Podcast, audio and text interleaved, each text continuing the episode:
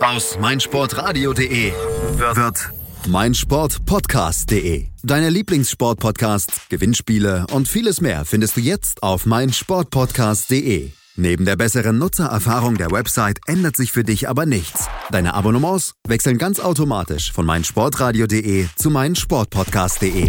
Du bist noch kein Abonnent? Einzelne Serien, Themen und ganze Sportartenfeeds warten auf dich.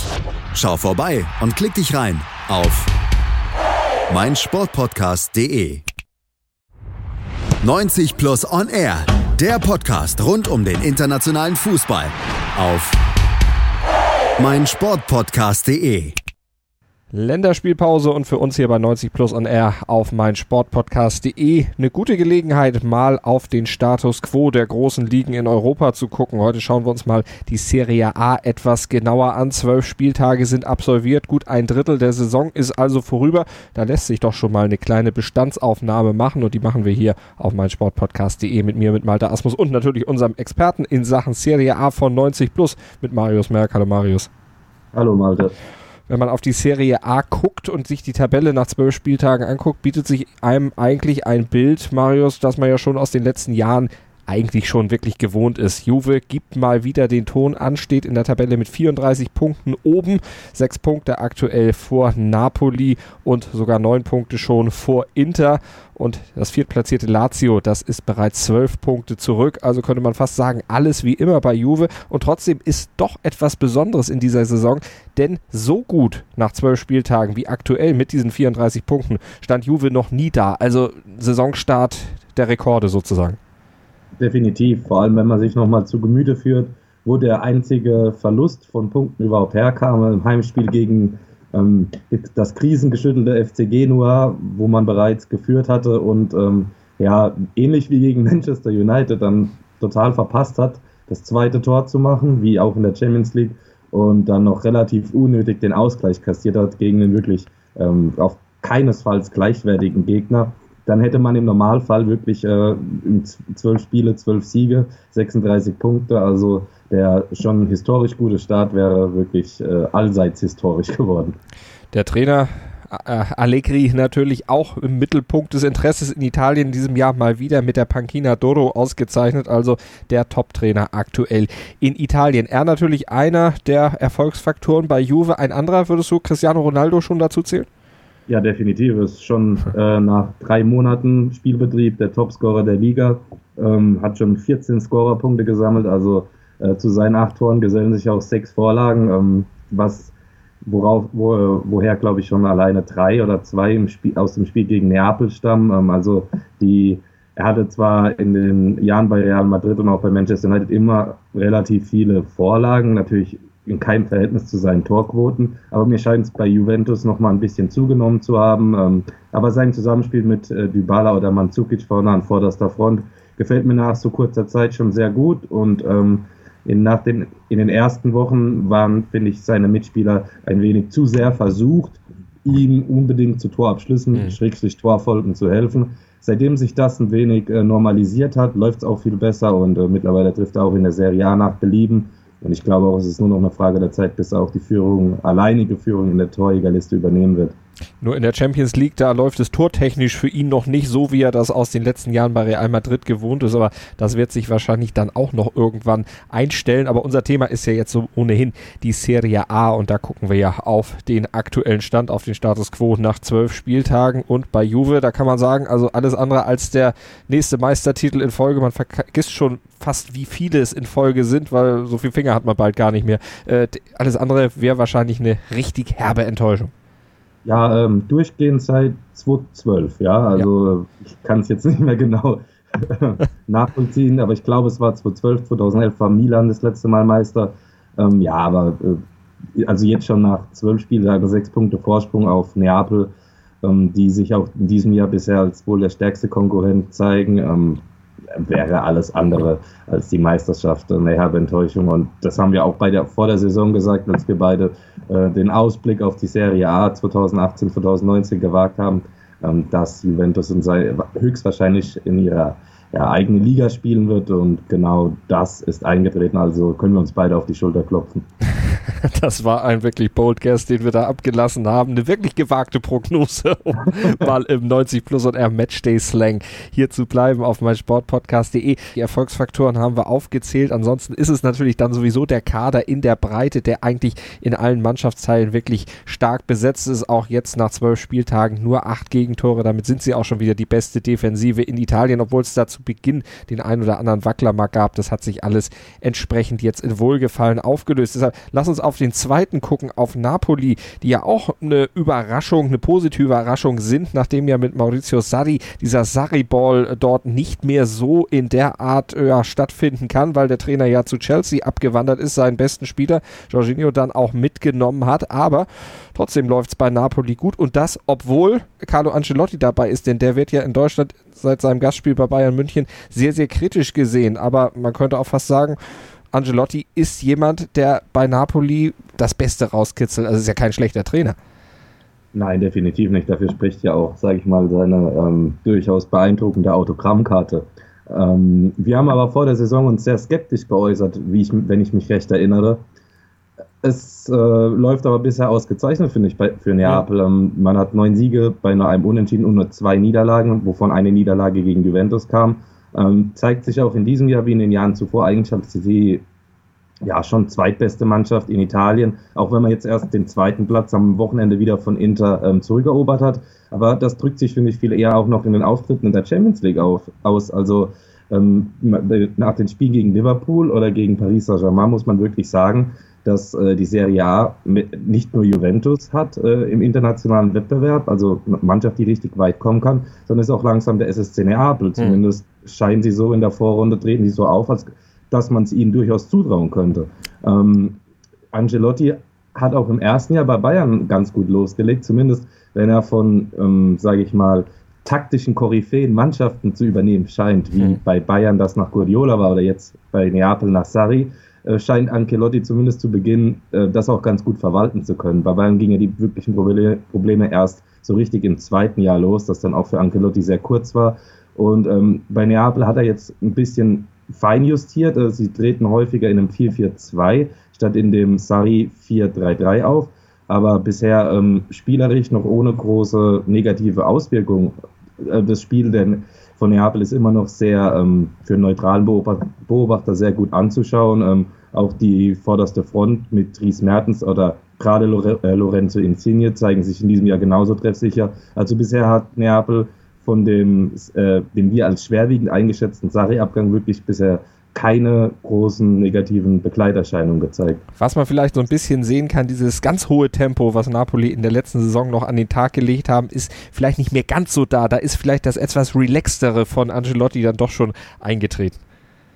Ja, durchaus, aber da, das könnte vielleicht auch sein, was im vergangenen Jahr Neapel den ersten mhm. Meistertitel seit 1990 gekostet hat, ähm, dass man manchmal, ja, so, wir, wir bleiben jetzt mal in diesem Standardfußballjargon, diese Abgewichstheit ein wenig mhm. gefehlt hat, ähm, manchmal zu sehr Hurra nach vorne war. Ich glaube, unter Ancelotti könnte gerade das äh, ein wenig abnehmen, zumindest scheinen auch die ersten Eindrücke in den jetzigen Monaten das zu bestätigen. Nun ist allerdings Ancelotti geholt worden von Di Laurentiis, dem, äh, dem Präsidenten von Napoli, um den Meistertitel einzufahren. Ähm, davon ist man natürlich jetzt wieder etwas entfernt. Sechs Punkte aktuell. Hm, wie würdest du es einschätzen? Wie schnell muss er diesen Meistertitel liefern, um dann auch eine Zukunft zu haben? Bei Di Laurentiis weiß man ja auch, der ist manchmal mit einer sehr, sehr kurzen Zündschnur ausgerüstet. Jetzt hat er Ancelotti zwar geholt, hat aber auch alles, was er ja letztlich vor der Saison getan hat, auf die Position des Trainers letztlich fixiert. Auf dem Transfermarkt hat er sich eher zurückgehalten. Der Trainer war der Star des Sommers. Ja, aber ich glaube, da weiß der Präsident auch gut genug Bescheid, gegen was äh, Ancelotti da antritt. Also wirklich eine absolute Übermacht. Für mich sogar wahrscheinlich zurzeit die beste Mannschaft in Europa.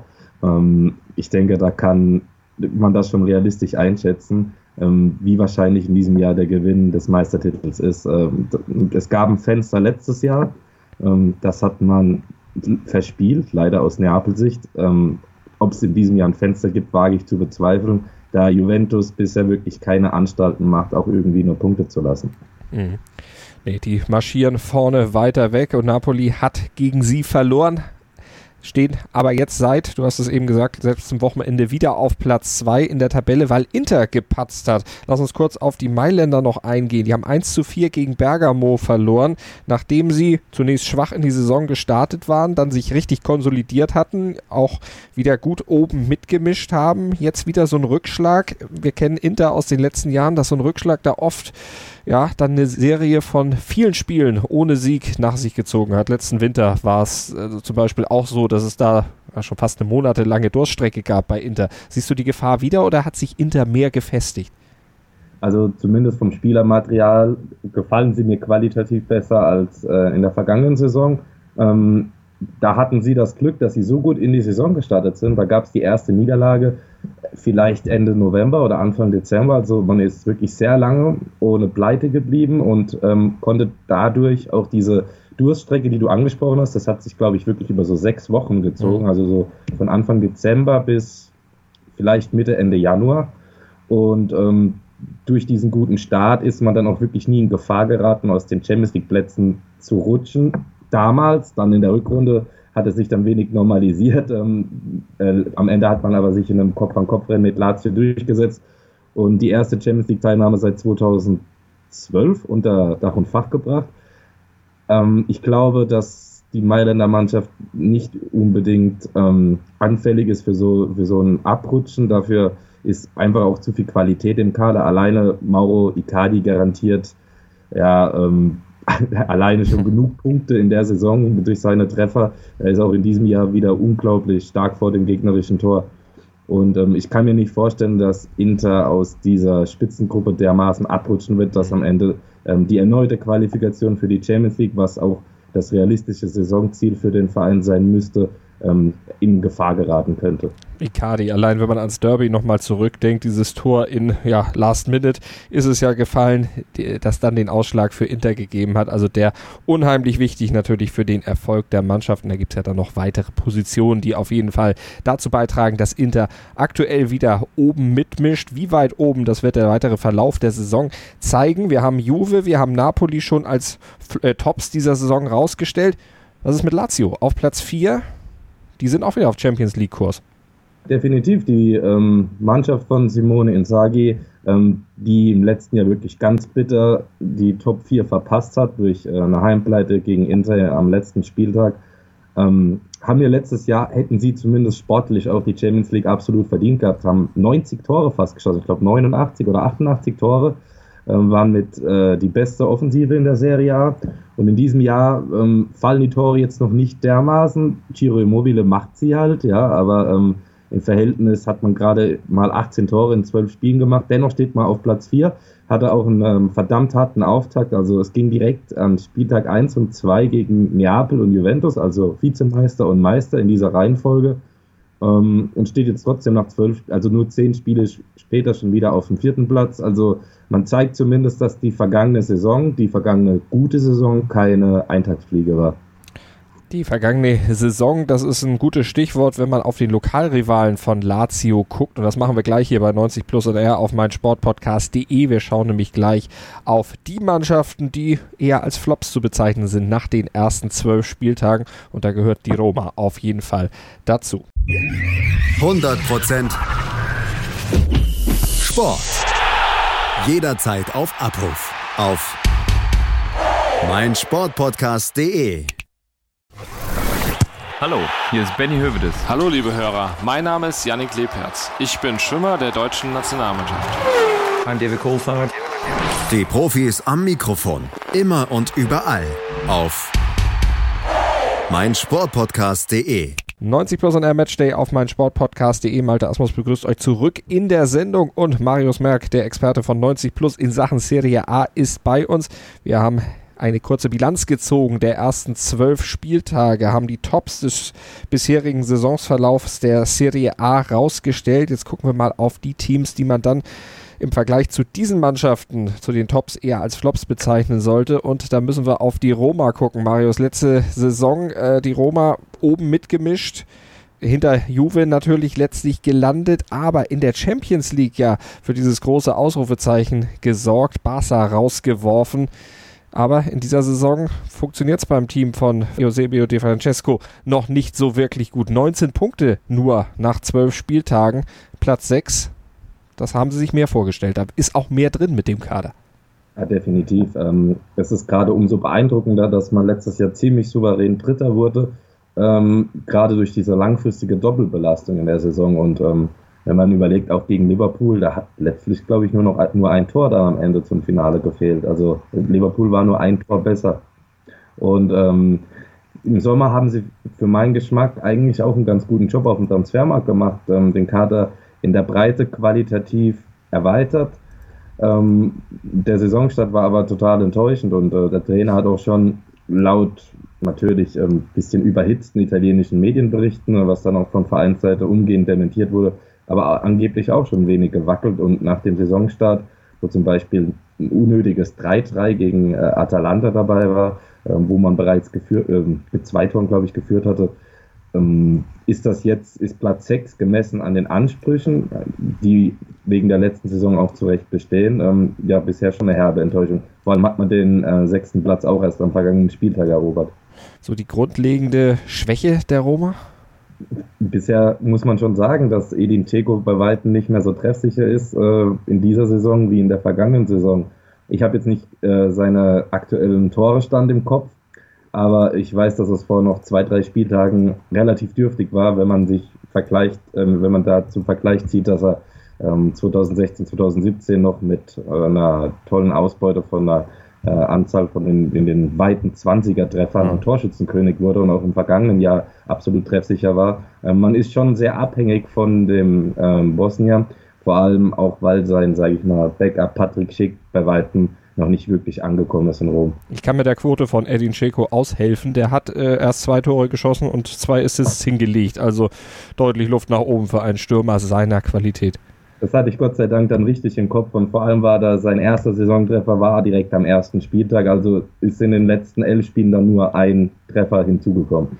Also die Roma mit Luft nach oben, äh, mit ganz viel Luft nach oben. Äh, Chievo Verona, die sind jetzt allerdings auch mit Handicap-Start in die Saison gegangen, hatten drei Minuspunkte aufgebrummt gekriegt.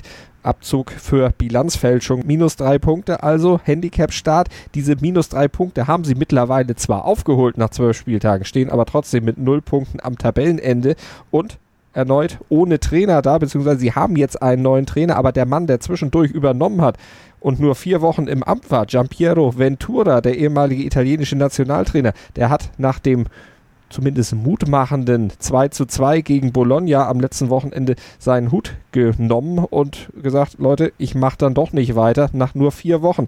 Ja, ähm, ist wirklich eine Horrorsaison für Kiewo. Man kann fast jetzt schon von einem sicheren Absteiger sprechen. Ähm, diese, mit einer Hypothek von Minuspunkten in eine Saison zu gehen, ist natürlich äh, gerade auch für eine Mannschaft wie Kiewo ähm, ähm wiegt dann doppelt schwer, wenn man überlegt, dass im, nach dem Calciopoli 2006 ist auch der AC Milan ähm, mit Minuspunkten in die Saison gegangen, aber das ist halt dann eben eine andere Dimension. Ähm, Kiewo hat nämlich Stand heute, auch wenn er mit minus drei Punkten in die Saison gegangen ist, null Punkte. Also sie haben mhm. diese drei Punkte aufgeholt, aber haben wirklich nicht geschafft, auch nur einen weiteren Zähler zu holen und ein Torverhältnis von 10 zu 30 nach zwölf Spielen spricht dann auch eine deutliche Sprache, wie es unabhängig von dieser Hypothek äh, um die Qualität der Mannschaft bestellt ist. Giampiero Ventura hat es auch nicht geschafft, in diesen vier Wochen das Ruder richtig rumzureißen. Vor allen Dingen ist ja die Frage, warum tut er sich diese Aufgabe erst an und sagt nach vier Wochen, nö, will ich doch nicht. Äh, ist irgendwo schwer zu verstehen, nachdem er bei Italien so lange an seinem Sessel geklebt hat, obwohl da die Karre bei der Nationalmannschaft ja im Dreck war. Ich denke, basiert auch ein wenig auf, ähm, sage ich mal, der in der italienischen, in, der, in der italienischen Vereinspolitik vorherrschenden Gewohnheitsrecht von Schnellliebigkeit. Ähm, das kann man ja genauso auf Trainer wie auch auf Präsidenten beziehen. Ähm, man wird oftmals ein bisschen vorschnell irgendwelche Leute für Aufgaben verpflichtet und äh, schon nach äh, verhältnismäßig kurzer Zeit, zumindest jetzt hier aus deutscher Sicht, ähm, mhm. das Vertrauen auch schon wieder entzogen. Ähm, wahrscheinlich hat er festgestellt, ich will es nicht wissen, wie es da auch intern in der Mannschaft bestellt ist, wenn man Mitte November auf die Tabelle schaut und, und, sieht, wir haben als Mannschaft in der bisherigen Saison null Punkte geholt. Faktisch, ja, man hat natürlich ähm, eigentlich drei Punkte geholt. Möglicherweise hat er da gesehen, dass er nicht wirklich ähm, irgendeine Basis hat, um mit dieser Mannschaft voranzukommen. Und man muss auch ganz ehrlich sagen, das 2 zu 2 gegen Bologna war gegen einen Gegner, der sich in dieser Saison bisher jetzt auch noch nicht als äh, wirklich absolutes Schwergewicht in der Serie hervorget äh, hervorgetan hat. Filippo Inzaghi soll ja auch ähm, der Stuhl von Trainer Filippo Inzaghi, der äh, als Trainer weitaus erfolgloser ist äh, als sein Bruder Simone. Mhm. Bei der Spielerkarriere war es gerade umgekehrt. ähm, dessen Stuhl wackelt ja auch, ähm, zumindest wenn man italienischen Medienbericht glaubt, was man nicht immer tun sollte, aber ähm, in Bologna anscheinend doch schon sehr. Definitiv. Und bei Chievo, da kann man auch sagen, da ist die Karre wirklich im Dreck. Eine Mannschaft, die einfach dann vielleicht auch nicht Serie A tauglich ist, genauso wenig wie Frosinone und Empoli? Ja, ähm, die beiden Aufsteiger geben bisher auch ein ziemlich jämmerliches Bild ab. Ähm, Frosinone ist fürchterlich aus den Startlöchern gekommen. Mittlerweile hat man es wenigstens geschafft, mal äh, zu treffen. Ich glaube, das hat die ersten vier, fünf Spiele überhaupt nicht geklappt. Ähm, mittlerweile hat man sieben Punkte gesammelt, Empoli neun, aber äh, beide Aussteiger belegen Platz 19 und 18. Ähm, ich glaube auch, dass äh, die, wenn man sich den, den unteren Teil der Tabelle so anschaut, kann man eigentlich, würde ich heute schon zumindest Geld drauf wetten, dass sich höchstens was an den Platzierungen der letzten drei untereinander ändert, aber dass da eigentlich keine weitere Mannschaft mehr reinrutscht. Also Udinese zum Beispiel auf Platz 17 hat für mich zu viel Qualität, um mhm. letztendlich tatsächlich abzusteigen. Bei Bologna weiß man es noch nicht, aber ähm, ich finde, die, da, das Gefälle zwischen den letzten drei und dem Rest der Liga ist schon jetzt deutlich zu sehen. Was machen wir mit Genoa? 14. sind sie, äh, haben seit Wochen nicht mehr gewonnen, zuletzt dreimal in Folge verloren. Ja, sie können sich zumindest äh, aufs Kerbol schreiben, den besten, wahrscheinlich besten Transfer in Italien diesen Sommer gelandet zu haben, mit Christoph Piatek, beziehungsweise möglicherweise an, ähm, am Preis-Leistungs-Verhältnis den besten Transfer in ganz Europa in diesem Sommer. Ähm, der, glaube ich, die ersten neun Spiele in Folge, nee, acht Spiele in Folge getroffen hat. Also steht schon bei neun Toren, führt auch die Trägerliste zurzeit an. Äh, ein Spiel in der Coppa Italia, da hat er logischerweise einen Viererpack gemacht. Also er war der erste Spieler aus Europas Top 5 Ligen, der in allen Pflichtspielen also eine zweistellige Trefferanzahl hatte. Dennoch ähm, ist das das einzige Positive, was man über den FC Genua berichten kann, ähm, die so, so, sich so sehr in Not sahen im Oktober, dass sie sogar den vereinslosen Miguel Veloso zurückgeholt haben, wieder unter Vertrag genommen haben. Ähm, ja, aber ähm, dort ist seit Wochen der Wurm drin, auch ähm, der Trainer musste gehen. Ähm, ist schon beeindruckend, wenn man mal dem gegenüberstellt, dass man auf dem Transfermarkt äh, das Schnäppchen des Sommers gelandet hat. Kommen wir mal zu den Vereinen, die weder Top noch Flop sind, sondern so lalat durch die Saison gehen. Da würdest du die Jungs von Milan dazu zählen. Aktuell Fünfter in der Tabelle, nur dreimal verloren in dieser Saison. Und wenn man guckt, gegen wen die verloren haben, dann relativiert sich, finde ich, das alles ein bisschen, weil die haben gegen Juve verloren, gegen Inter und gegen Napoli. Also nur gegen die Top 3.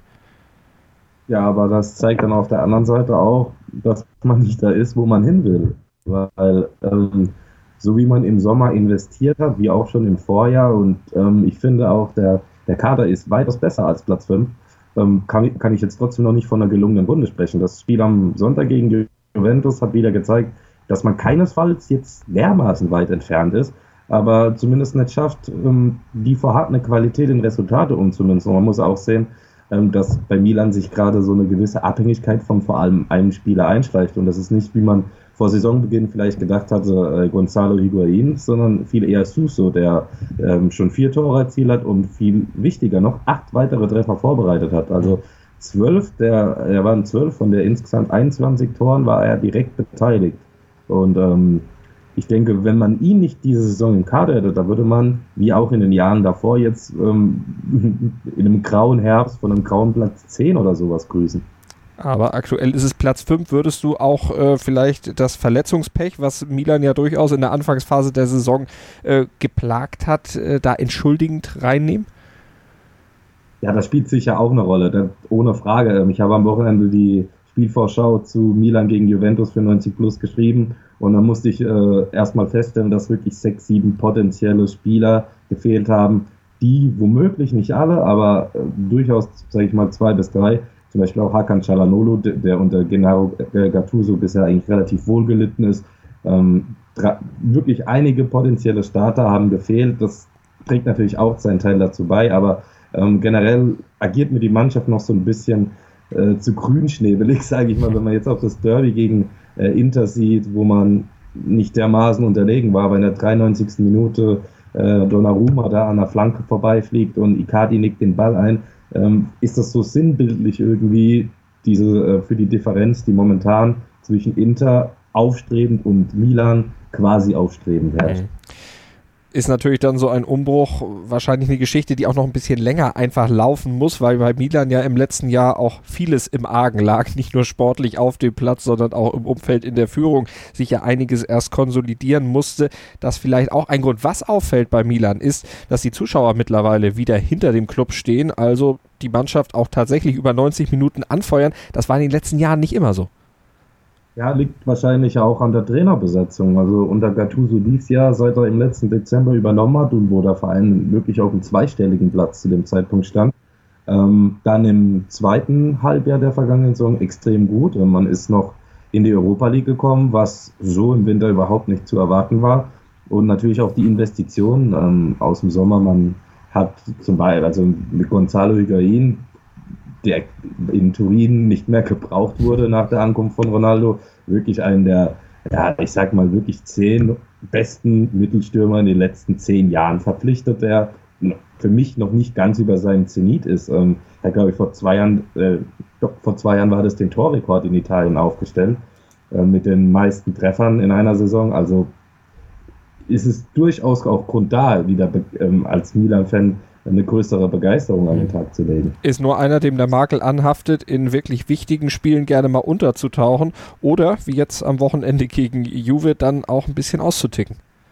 Ja, Chris äh, von 90 Plus, mein Gründerkollege, hat mal äh, ganz gut über Higuain gesagt, der ist einfach nicht klatsch, äh, um im NBA-Jargon mal kurz auszuweichen.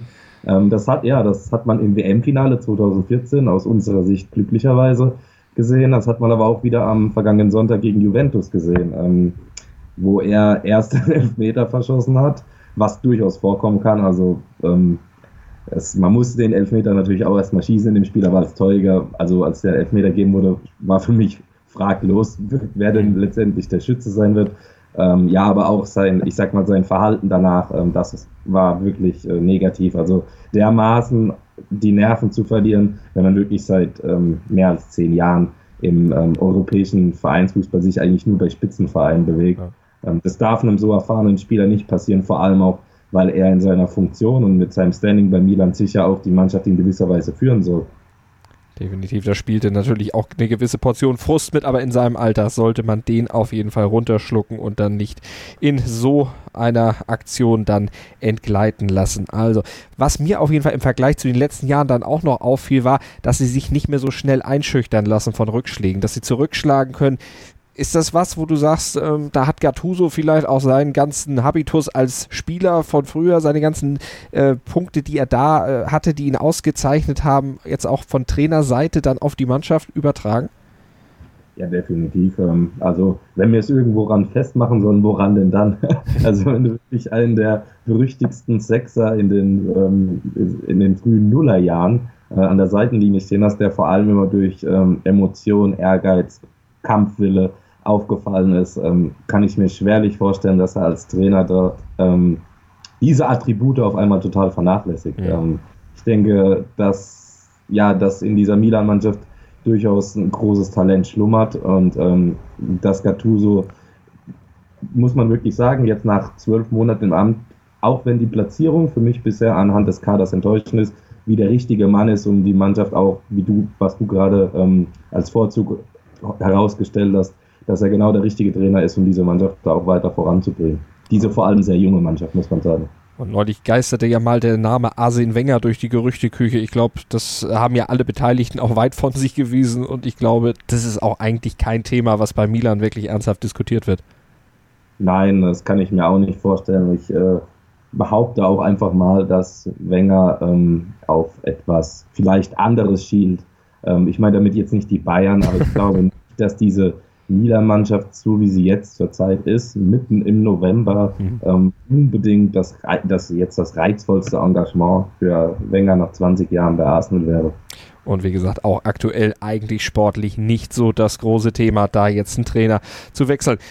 Äh, Fiorentina, lass uns über die nochmal sprechen. Zehnter nach zwölf Spieltagen. Die haben jetzt einen ziemlichen Negativlauf, zumindest einen Siegloslauf. Haben in den letzten fünf Spielen nicht mehr gewonnen und damit sich so ein bisschen ihren eigentlich guten Saisonstart ja wieder kaputt gemacht. Ja, mittlerweile auf dem neunten Platz abgerutscht. Man muss aber auch sagen, stellen immer noch die zweitbeste Defensive in der Liga. mit nur zehn Gegentreffern nach äh, Juventus mit acht und äh, teilen sich diese Platzierung mit Inter. Die haben auch nur zehnmal äh, zehn Gegentore gekriegt. Aber ja, man ist mittlerweile, nachdem man in den ersten Spieltagen so relativ fest in den Top 6 stand, wieder rausgerutscht. Aber man muss da äh, zur Verteidigung des Teams sagen, ist natürlich auch noch eine sehr junge Mannschaft, ähm, ähm, die, wo solche Serien leider einfach auch nur mal vorkommen können, weil für meinen Geschmack ist es auch eine sehr interessante Mannschaft. Was definitiv dazu beiträgt, ist ähm, die eklatante Auswärtsschwäche. Man konnte bisher nur drei Punkte auf fremden Platz holen, also von den 17 gesammelten Zählern ähm, stammen 14 eher aus Heimspielen und ähm, ich glaube auch, dass äh, diese Diskrepanz zwischen diesen beiden Faktoren auch dementsprechend groß ist, weil es eben eine junge Mannschaft ist, die vor allem vor heimischem Publikum ähm, ja, dazu imstande ist, eher ihr Leistungsvermögen abzurufen. Also die Viola, eine Mannschaft, die talentiert ist, aber noch lernen muss. Was traust du ihr in dieser Saison noch zu? Schafft sie diesen Lernprozess in dieser Saison, um dann vielleicht auch aus, ins obere Mittelfeld zu kommen? Über die europäischen Plätze, glaube ich, brauchen wir bei Fiorentina in dieser Saison noch nicht zu reden. Nein, aber ich denke, wenn diese Mannschaft am Ende auf Platz zwischen Platz 7 und 9 landen würde, dann ähm, könnte man durchaus zufrieden sein. Ähm, die Top 6, wie sie oben stehen, die haben wir mehr oder weniger vor der Saison schon angekündigt. Gut, muss man auch kein Riesenexperte sein, um zu sagen, dass, um damals anzukündigen, dass das wahrscheinlich so passieren wird. Ähm, aber auch Mannschaften wie Sassuolo oder Bergamo oder der FC Turin ähm, sind, finde ich, mit Florenz relativ auf Augenhöhe. Und wenn man sich quasi in diesem Wettbewerb der Nachzügler durchsetzen würde, hätte man ähm, mit diesem jungen Kader eine sehr mehr als ordentliche Saison gespielt. Dann lass uns noch mal auf ein paar Namen von Spielern eingehen. Wir haben ja schon Ronaldo und Piatek als positive Spieler, die positiv auffielen, herausgestellt. Sind das so deine Spieler der ersten zwölf Spieltage oder hast du da noch jemanden, wo du sagst, also den darf man auch nicht vergessen? Also ähm, in unserer Serie Talent Watch habe ich mir in diesem Jahr ähm, was aus der Serie ausgesucht. Ich verfolge so ein bisschen, auch geprägt durch einen Urlaub in, auf Sardinien im Sommer, ein bisschen den Werdegang von Nicolo Varelia bei Cagliari und ähm, muss schon sagen, dass äh, er auch so einer der, er war jetzt auch schon im letzten Jahr unumstrittener Stammspieler, fast alle Partien bestritten, aber scheint in diesem Jahr nochmal einen weiteren Schritt gemacht zu haben, ist für mich ähm, mit Abstand das Herzstück der Mannschaft mit gerade mal 21 Jahren. Ähm, ist jetzt auch ähm, vor kurzem italienischer Nationalspieler geworden. Andrea Pirlo hat über ihn gesagt, er muss immer spielen und hat aber nicht von Cagliari gesprochen, sondern von Italien. Also ähm, das Interesse auch von vielen Spitzenvereinen scheint schon verbürgt zu sein. Also er weiß es auch, er hat sich in Interviews dementsprechend geäußert und ähm, mir gefällt er einfach als Spieler sehr gut. Äh, natürlich bin ich da auch äh, ein bisschen befangen, weil ich ihn begleite in der Serie. Aber auch, ähm, sage ich mal, wenn ich mich jetzt in eine neutrale Ebene versetze, würde mir dieser Fußballspieler gefallen. Und ähm, ich glaube auch, dass man jetzt, wenn man es mit Cagliari hält, was ich jetzt nicht unbedingt tue nach dem Sommerurlaub, aber ich verfolge sie zumindest ein bisschen, ähm, dann wird man sich wahrscheinlich darauf einstellen können, dass es sein letztes Jahr ähm, auf der schönen Insel Sardinien ist. Davon ist auszugehen. Die großen Clubs stehen schon Schlange und haben den Mann auf jeden Fall in ihren Notizbüchern. Wenn wir über positive Spieler reden, müssen wir auch über negativ aufgefallene Spieler reden. Äh, der Begriff Flop bei einem Spieler nach zwölf Spieltagen fällt mir jetzt ein bisschen schwer, den so zu nennen, aber ich tue es einfach mal. Wer war denn für dich eine Enttäuschung nach diesen ersten zwölf Spieltagen?